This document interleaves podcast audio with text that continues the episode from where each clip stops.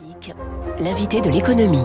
Bon début de journée, il est presque 7h15 sur Radio Classique. Bonjour Alexis Karklins-Marchais. Bonjour François. Partenaire chez Eight Advisory. Il n'y a pas que le taux de chômage de la Suède qui nous surprend en étant plus haut que ce que l'on pourrait penser. On a vu le gouvernement le plus éphémère de l'histoire, en tout cas pour la Suède, 8 heures à peine, mercredi, 8 heures pour la première ministre Magdalena Andersson. Expliquez-nous ce qui s'est passé, Alexis.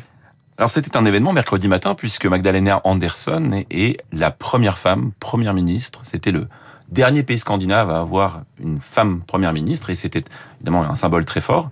100 euh, ans, en plus c'était exactement 100 ans après les premières élections auxquelles les femmes suédoises avaient pu participer, 1921. Et ça n'a duré que 8 heures parce que c'est lié au contexte politique en Suède. Il faut savoir que le Parlement, le Riksdag, est extrêmement morcelé. Vous avez en gros sept partis euh, qui font l'essentiel des députés, et euh, avec des coalitions, des compositions qui font que cette, la majorité euh, actuelle, qui est dominée par les sociodémocrates, le centre-gauche, est en fait une majorité relativement instable. Et donc, si elle a pu être élue parce qu'elle a pu éviter une motion de censure euh, et de justesse, en revanche, il lui fallait trouver une majorité pour gouverner, et cette majorité pour gouverner elle l'avait avec le Parti vert, mais elle n'avait pas suffisamment de députés pour faire voter un budget de centre-gauche. Donc il fallait qu'elle aille chercher euh, des mesures dans le budget préparé par son opposition. Mmh. Et ça, pour les Verts, c'était insupportable. Donc ils ont décidé de quitter le gouvernement tout en expliquant qu'ils soutiendraient quand même la première ministre, mais elle n'avait plus euh, de gouvernement euh, stable, et donc elle a dû présenter sa démission quelques heures plus tard. Elle va revenir, François. Elle, elle va, retenter sa chance. Euh, elle va retenter sa chance. Pourquoi? Parce que d'abord, c'est sa personnalité. C'est une économiste de 54 ans, euh, ancienne nageuse de, de, compétition. Elle a été championne de natation euh, en Suède, championne junior. Elle est surnommée la bulldozer dans, dans son pays, euh, au ton très direct. Je vous rappelle que la Suède, c'est le pays du compromis, hein, c'est le pays du consensus. Oui. Eh bien non, Magdalena Andersson, elle, elle se distingue par son ton très direct. Euh, c'est quelqu'un de très diplômé, elle est issue de la meilleure école de commerce de Suède et de Harvard, donc elle a la compétence, elle va revenir, mais cette fois avec uniquement euh, son seul parti, les, socio les sociodémocrates. Il faut savoir que le vrai enjeu, ce sont les élections de l'automne 2022, euh, ça fait sept ans que cette majorité est là, et en 2022, des élections approchent. Elle conduira euh, le centre-gauche. Euh, pour autant, il faut savoir que aujourd'hui c'est un parti qui est extrêmement bas dans les sondages, c'est presque un record historique.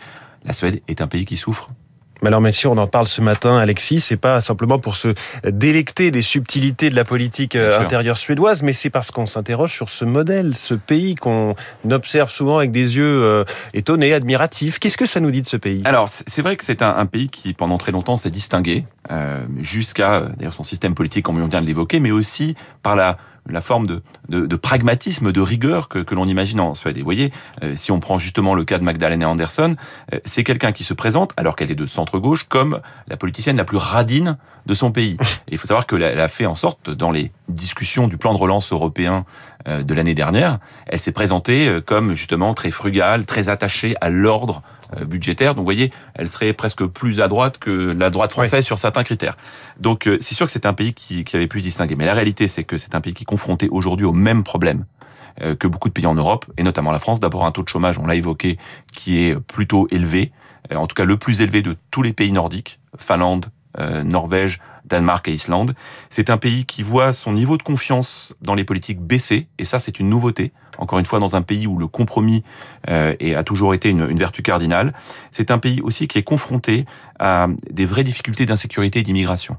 Euh, on n'imagine pas, mais aujourd'hui, c'est un pays dont le taux de crime euh, par arme à feu est supérieur à beaucoup de pays d'Europe de l'Est, à la France ou à l'Italie. Oui, on revient ouais. de la Suède. Incroyable. Euh, voilà, donc et même très nettement supérieur. En dix ans, ce pays est devenu gangréné par l'insécurité, par justement la guerre des gangs, et, et, et il y a une forme de lassitude, il y a une forme de ras-le-bol, et typiquement Magdalena Andersson, dans l'annonce euh, du gouvernement qu'elle aurait pu conduire, elle a notamment énoncé euh, cette, cette, ce besoin, cette nécessité de lutter contre l'insécurité, et, et en particulier pour certains contre l'immigration, parce qu'il faut voir que le parti d'extrême droite, les démocrates de Suède, est un parti qui est de plus en plus influent et qui fait très peur pour les prochaines élections. Est-ce que ça veut dire que le modèle suédois est en danger?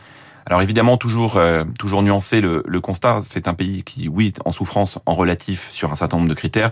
Pour autant, euh, la Suède, avec euh, la Suisse, le Danemark, la Finlande, les Pays-Bas, euh, ça reste un des pays qui a réussi à composer à la fois une vraie compétitivité économique et en même temps un haut niveau d'exigence sociale.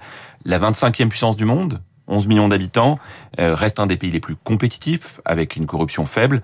Euh, c'est une démocratie, une grande démocratie, avec un niveau de développement social très fort, euh, que ce soit sur le plan égalitaire, égalité des revenus ou égalité homme-femme.